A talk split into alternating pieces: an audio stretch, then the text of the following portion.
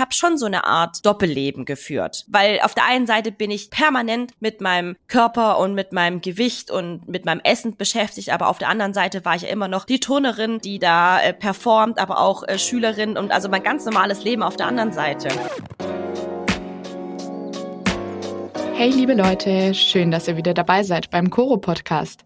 Ich bin Leonie und heute sprechen wir über ein sehr sensibles Thema. Kurz vorab eine Triggerwarnung. In dieser Podcast-Folge sprechen wir über Essstörungen wie Magersucht, Bulimie und Co. Wenn du dich bei diesen Themen getriggert oder unwohl fühlst, kannst du gern zu einer anderen Podcast-Folge wechseln. Fühlst du dich mit der Thematik allein und würdest gerne über deine Ängste sprechen, kannst du dir professionelle Hilfe suchen. Mögliche Anlaufstellen hierfür findest du neben PsychologInnen auch im Internet unter www.essstörungen-onlineberatung.de. Stellt euch einfach mal vor, ihr seid auf einem Geburtstag und es gibt viele leckere Kuchen. Man kann sich aber einfach nicht entscheiden, welchen man essen möchte und dann schneidet man sich deswegen einfach von allem ein kleines Stückchen ab. Im Nachhinein denkt man sich dann aber, ach Mist, war das jetzt wirklich nötig? Aber gut, der Genuss war da und dann denkt man ein paar Minuten später auch schon gar nicht mehr darüber nach. Was aber, wenn sich deine Gedanken ständig nur noch um Essen drehen und vor allem darum, was zu viel war?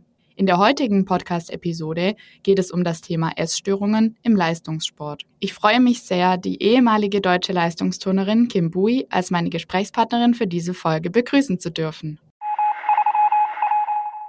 Kim, du bist mittlerweile nicht nur durch deine sportliche Leistung bekannt, sondern du hast auch deine ganz persönliche Geschichte mit der Öffentlichkeit geteilt. In deinem Buch 45 Sekunden, meine Leidenschaft fürs Turnen und warum es nicht alles im Leben ist und in deiner Dokumentation Hungern für Gold da berichtest du über eine wohl eher nicht so schöne Zeit in deinem Leben. Du warst lange in einer Essstörung gefangen und möchtest mit deinen Publikationen auf das Thema aufmerksam machen. 45 Sekunden, warum denn genau dieser Titel bei deinem Buch? Das ist eigentlich relativ einfach zu erklären, denn meine allerletzte Übung meiner Karriere, nämlich bei den European Championships im August 2022 im Bachenfinale, das war meine letzte Übung und der Moment von dem an, wo ich meine Hand gehoben habe, bis zu dem Moment, wo ich meine Bachenübung beendet habe, sind genau 45 Sekunden. Und deshalb habe ich diesen Titel gewählt. Kannst du unsere ZuhörerInnen einfach mal abholen und erzählen, wie die Essstörung deinen Alltag als Leistungsturnerin beeinflusst hat? ja, kann ich auch so ein bisschen auch erzählen, wie ich da so reingerutscht bin? Auf jeden Fall, du kannst alles erzählen, was dir gerade einfällt. Vielleicht sollte man damit erstmal anfangen, wie ich überhaupt in die Essstörung gekommen bin, weil das ist ja quasi so der Auslöser. Und das hat bei mir damit angefangen, dass ja ich mit 15 von meiner Trainerin so ein bisschen darauf aufmerksam gemacht worden bin, dass ich doch bitte auf mein Gewicht achten sollte. 15 ist natürlich ein schwieriges Alter. Das ist genau die Zeit, wo man sich natürlich entwickelt. Das ist ähm, der Körper verändert sich. Man muss sagen, es war einfach eine schwierige Phase, sowohl für jemand, der keinen Leistungssport betreibt, aber auch natürlich für jemanden, der Leistungssport Leistungssport betreibt. Das war dann so, dass es dann immer öfters kam, ja, kannst du nicht mal ein bisschen drauf achten? Und irgendwann kam so, na ja, wenn du jetzt ein, zwei Kilo weniger wiegen würdest, würde dir das eine oder andere leichter fallen. Ich habe dann tatsächlich versucht, auf mein Essen zu achten. Ich habe versucht, die Kohlenhydrate wegzulassen. Ich habe ganz arg auf meine Mahlzeiten geachtet. Irgendwann habe ich aber dann festgestellt, dass ich mit meinem Gewicht gar nicht runterkomme. Das war dann so schwierig für mich, weil ich dachte so, ja, ich lasse ja jetzt schon alles weg irgendwie, was, was dick machen könnte und habe dann irgendwann für mich einfach gesagt, hey, ich liebe Essen. Ich mag Essen. Ich will nicht darauf verzichten. Und immer dann, wenn ich gegessen habe, kam immer dieses schlechte Gewissen hoch. Naja, eigentlich solltest du ja nicht essen. Und dann war irgendwann der Moment da. Damals, das erinnere ich mich noch, das war in der Schule, in der Mensa, da gab's Maultaschen mit Soße. Und ich habe die Maultasche gegessen und die andere, die auf dem Teller war, war noch da. Ich habe aber von zu Hause mitbekommen und gelernt, dass man halt Essen nicht übrig lassen sollte. Und da war halt einfach dieses schlechte Gewissen da, okay, was mache ich jetzt damit? Und dann habe ich diese Maultasche gegessen und dann kam ja das schlechte Gewissen noch viel mehr. Und dann bin ich aufs Klo gerannt und habe mich dann erbrochen. Und das war so der Beginn des Teufelskreises. Dazu muss man dann auch sagen, das ging dann auch immer weiter. Also wenn man so erbricht sein Essen, das passiert ja auch immer irgendwie still und heimlich. Also ich habe das dann immer versucht zu gucken, okay, wo bekomme ich mein Essen her? Wo kann ich mich aber auch erbrechen, ohne dass es vielleicht jemand mitbekommt? bekommt. Und ich habe schon so eine Art Doppelleben geführt. Weil auf der einen Seite bin ich permanent mit meinem Körper und mit meinem Gewicht und mit meinem Essen beschäftigt, aber auf der anderen Seite war ich ja immer noch die Turnerin, die da äh, performt, aber auch äh, Schülerin und also mein ganz normales Leben auf der anderen Seite. Und das war eine wahnsinnige, stressige Zeit für mich, was ohnehin die Sache an für sich ist ja schon stressig, aber das gesamte Setting und heute muss ich sagen, dass ich mich gar nicht mehr so gut an die Zeit von damals erinnern kann, weil ich halt eben so ein Doppelleben geführt habe und irgendwie immer nur so funktioniert habe und immer irgendwie so in so verschiedenen Welten gelebt habe. Wenn du jetzt gerade von Doppelleben sprichst, inwiefern hat es dann auch deine sozialen Kontakte beeinträchtigt, weil du ja jetzt schon gesagt hast, es war ein sehr zentraler Mittelpunkt von deinem ganzen Alltag? Naja, ich muss ja sagen, meine sozialen Kontakte waren eh durch den Leistungssport schon weniger. Also ich habe mich weniger mit Freunden getroffen oder irgendwas unternommen, weil einfach nicht die Zeit dafür da war. Ich habe mein, meine ganze Zeit dem Sport gewidmet und hatte wenig drumherum. Ich kann gar nicht sagen, ob das jetzt mein Sozialleben dadurch stark beeinflusst hat. Natürlich schon irgendwie in gewisser Weise, weil du immer was verheimlichst. Also du bist immer damit beschäftigt zu gucken, ähm, ja, dass es auch ja keiner mitbekommt. Sowohl die Masse an Essen, die man dann sich zeitweise zuführt, aber dann halt auch wieder das Erbrechen. Absolut. Und wenn du jetzt gerade auch davon sprichst, du hast die Maultasche gesehen, du hast gewusst, okay, du isst die jetzt, danach hast du sie erbrochen. Hattest du da so ein bestimmtes Schema, dass du ab einem bestimmten Zeitpunkt alles, was darüber über deine Kalorien geht, dann erbrichst? Oder war das eher Zufall, dass du entschieden hast, okay, das esse ich, das kann drin bleiben und der Rest, der geht wieder raus? Also ich wusste ganz genau, dass das, was ich tue, ja überhaupt nicht gut ist für meinen Körper. Und ich wusste auch, dass ich ja irgendwo Energie brauche, um mein Leistungssport Sport zu machen. Es ist ja total paradox, weil auf der einen Seite brauche ich die Energie, aber auf der anderen Seite schmeiße ich das wieder raus aus meinem Körper, was es ja eigentlich braucht. Irgendwann war ich schon an dem Punkt, wo ich mir sagte, zum Beispiel Frühstück bleibt immer drin. Das ist was, was einfach wichtig ist. Und dann danach, ich glaube, das gab kein richtiges Schema. Also ich, ich wusste irgendwann, dass ich schon ein bisschen was zurück lassen musste. Das klingt total krass eigentlich, dass ich da nicht immer alles erbrochen hatte, weil ich einfach wusste, ich brauche auch was, um ja weiterleben zu können.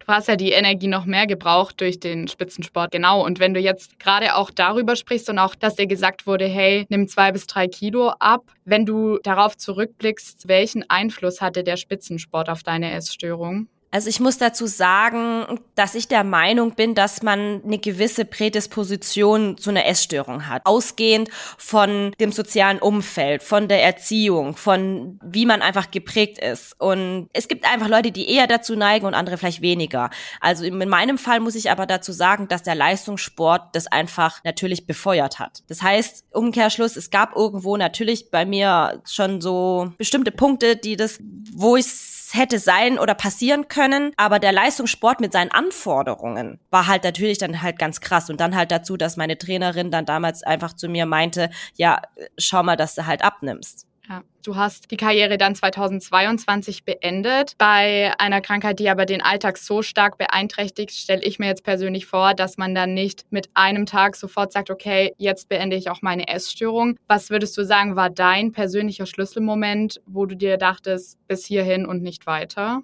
Das war dann damals so, dass ich nach, nach, dem ersten Mal, wo ich mich erbrochen hatte, ging das, glaube ich, noch so anderthalb, zwei Jahre, bis wenn dann eine andere Trainerin zu mir gekommen ist und meinte, ich weiß, dass du dein Essen systematisch erbrichst und so geht's nicht weiter. Das war der Moment, wo es quasi an die Öffentlichkeit gekommen ist, also an die Öffentlichkeit, sondern halt, dass es rausgekommen ist, mein vermeintliches Geheimnis. Ja, davon hast du ja auch in deinem Buch geschrieben. Die, die Gut, Guti hieß sie. Genau, ja. genau. Die kam dann auf mich zu und meinte so, hey, ich möchte, dass du diesen Leistungssport gesund betreibst und hol dir bitte eine Therapeutin oder einen Therapeut. Und ich habe mich damals selbst auf den Weg gemacht und habe mir eine Kinder- und Jugendpsychotherapeutin angeschaut und mich mit ihr unterhalten und habe dann gesagt, okay, bei der möchte ich bleiben und habe mich dann quasi damals in Therapie begeben. Aber dazu muss ich sagen, dass es dann noch, ich schätze mal, so drei, vier Jahre gebraucht hat, bis ich darüber hinweg war. Und damals hat, also meine Mama hat mir das erst jetzt gesagt, damals hat sie gedacht, ich gehe in Therapie und damit hat sich's. Also ab dem Moment, dass ich quasi in Therapie gehe, ist diese Krankheit irgendwie gelöst oder irgendwie vorüber. Aber dem war nicht so. Und meine Eltern haben das auch ganz lange nicht mitbekommen. Am Anfang war ich erst allein in Therapie und irgendwann mussten sie auch zur Therapie, zur Therapeutin kommen, weil ich halt minderjährig war. Und da haben sie es mitbekommen, das war schon ein Schockmoment für die. Das war überhaupt nicht einfach für sie, aber es war einfach nicht nicht damit getan, dass ich da hingehe, sondern es war einfach noch eine sehr lange Zeit, bis wenn es gebraucht hat, dass ich wirklich da sagen konnte, da, da bin ich darüber hinweg. Und ich weiß, es ist dann, glaube ich, so,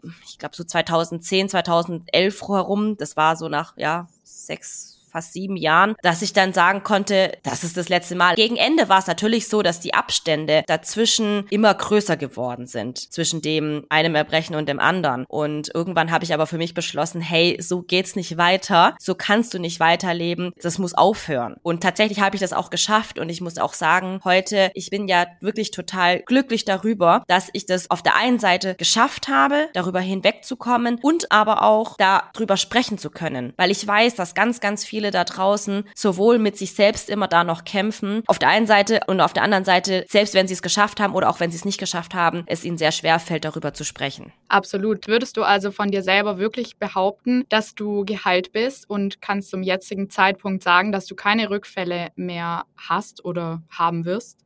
Absolut. Also das ist jetzt alles über zehn Jahre, über zwölf Jahre her. Da gab es überhaupt keine Rückfälle mehr. Überhaupt nicht. Also das, das wollte ich auch nicht mehr. Da war ich dann schon clever genug, wo ich gesagt hatte, hey, das, was ich ja damals betrieben habe, ist ja Raubbau am eigenen Körper. Das ist ja absolut nicht gut. Und ich meine, ich habe ja über die letzten Jahre immer wieder ja weiterhin meinen Leistungssport betrieben und ich wusste ganz genau, der Körper braucht die Energie. Das ist ja genauso wie bei einem Auto. Also da geht es immer darum, man muss das Richtige tanken. Und überhaupt überhaupt tanken. Also das Auto tut eine gewisse Leistung erbringen, man muss es betanken mit dem richtigen. Dann sind wir schon bei dem Thema Ernährung. Also wenn man einen, einen Dieselauto mit einem mit Benzin betankt, fährt's nicht und umgekehrt fährt Benziner, wenn man ihn mit Diesel tankt, auch nicht. Und da wusste ich halt ganz genau, das ist mit meinem eigenen Körper ganz genauso. Der braucht, der macht auch eine Leistung, der erbringt eine Leistung und sogar eine richtig krasse Leistung im Turnsport und dann muss ich ihn auch richtig betanken mit dem richtigen Essen. Das ist, das ist ein sehr guter Vergleich.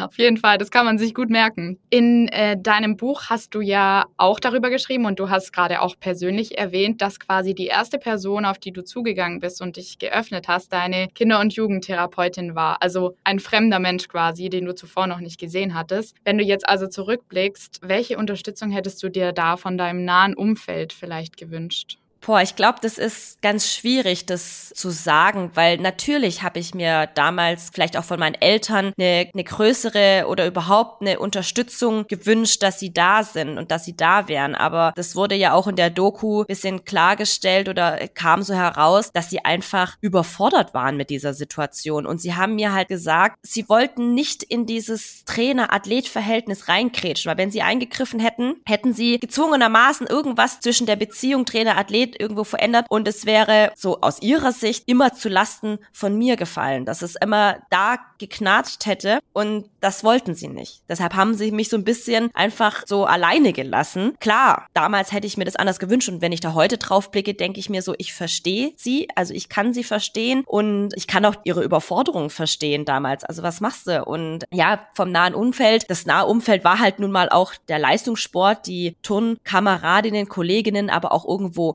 Mitstreiterinnen und Konkurrentinnen, denen habe ich das ja alles gar nicht erzählt. Also das ist für mich so, das kam für mich nicht in Frage, da darüber zu sprechen, weil natürlich, ich schäme mich da dafür, für das, was ich getan habe und wollte es einfach geheim halten. Von dem her war das einfach wichtig für mich, dass ich da eine außenstehende Person hatte, mit der ich über all meine Themen und Probleme sprechen konnte. Ja, das, das heißt, du hättest dir quasi auch nicht unbedingt gewünscht, dass vielleicht beispielsweise deine Trainerin dann auf dich zugekommen wäre und gesagt hätte, hey, irgendwie, du siehst brutal dünn aus, du hast wenig Energie, ist irgendwas los? Denkst du, in dem Moment hättest du mit der Situation umgehen können? Es ist halt schwierig, weil auf der einen Seite wurde mir ja dann von Trainerseite aus gesagt gehabt, hey, nimm ab. Also ist es, weiß ich nicht, ob genau dieses Umfeld dann auch zu mir gekommen wäre. In dem Fall meine Trainerin, die sagte, hey, mit dir stimmt irgendwas nicht. Ich meine, ich bin ganz froh, dass eben die andere Trainerin zu mir kam und meinte so, hey, such dir Hilfe. Aber also es ist immer, glaube ich, schwierig, dass das System, was sich äh, in der Essstörung treibt, ist meistens auch nicht das System, was ich aktiv wieder rausholen kann. Da braucht es schon auch Hilfe Hilfe von außen.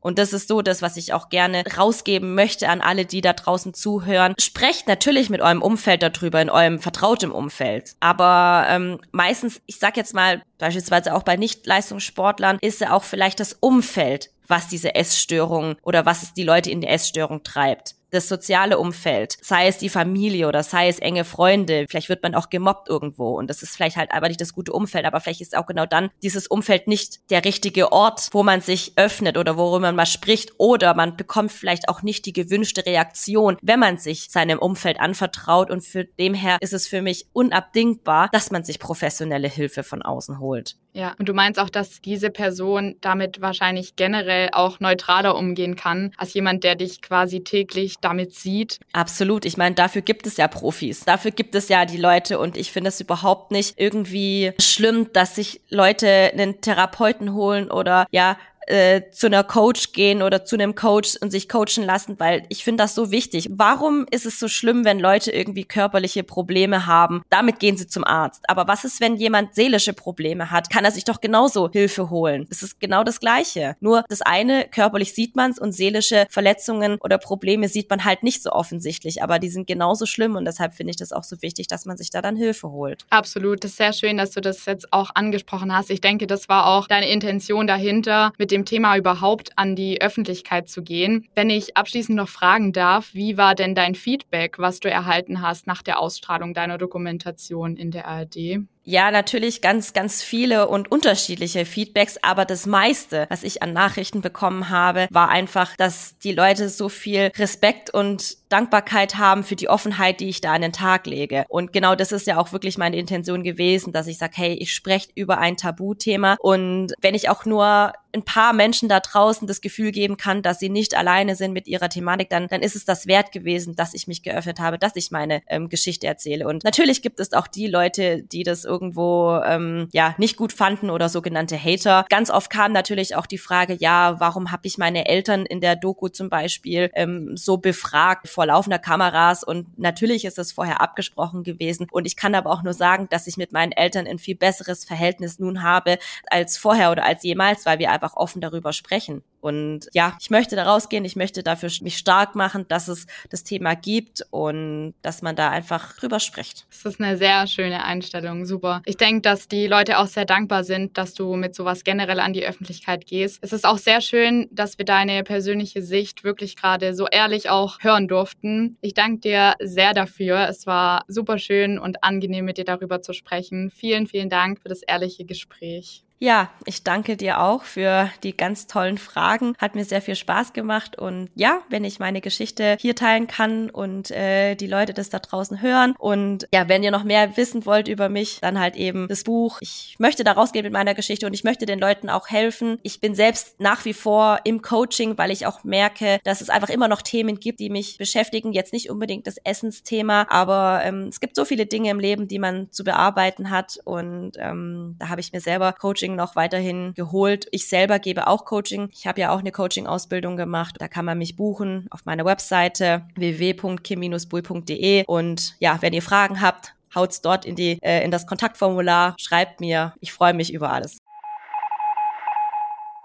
Kim hat uns mit einem ehrlichen Einblick gezeigt, dass die Essstörung ihren Alltag als Leistungsturnerin stark beeinflusst hat. Die Zeit wurde geprägt von wenig Energie, ständigem Verstecken und einem Gedankenkarussell, das sich nur um Essen gedreht hat. Was aber auch durch das Gespräch deutlich wird, ist, dass sie es geschafft hat, aus dem Kreislauf auszubrechen. Durch professionelle Hilfe hat Kim zum jetzigen Zeitpunkt wieder ein ganz normales Verhältnis zum Essen und möchte rückblickend ihre Geschichte mit der Öffentlichkeit teilen. Kim zeigt, dass es stark und wichtig ist, professionelle Hilfe in Anspruch zu nehmen, über Probleme zu sprechen und sich damit nicht alleine zu fühlen. Das war's mit der heutigen Podcast-Episode. Schön, dass ihr dabei wart und bis zum nächsten Mal.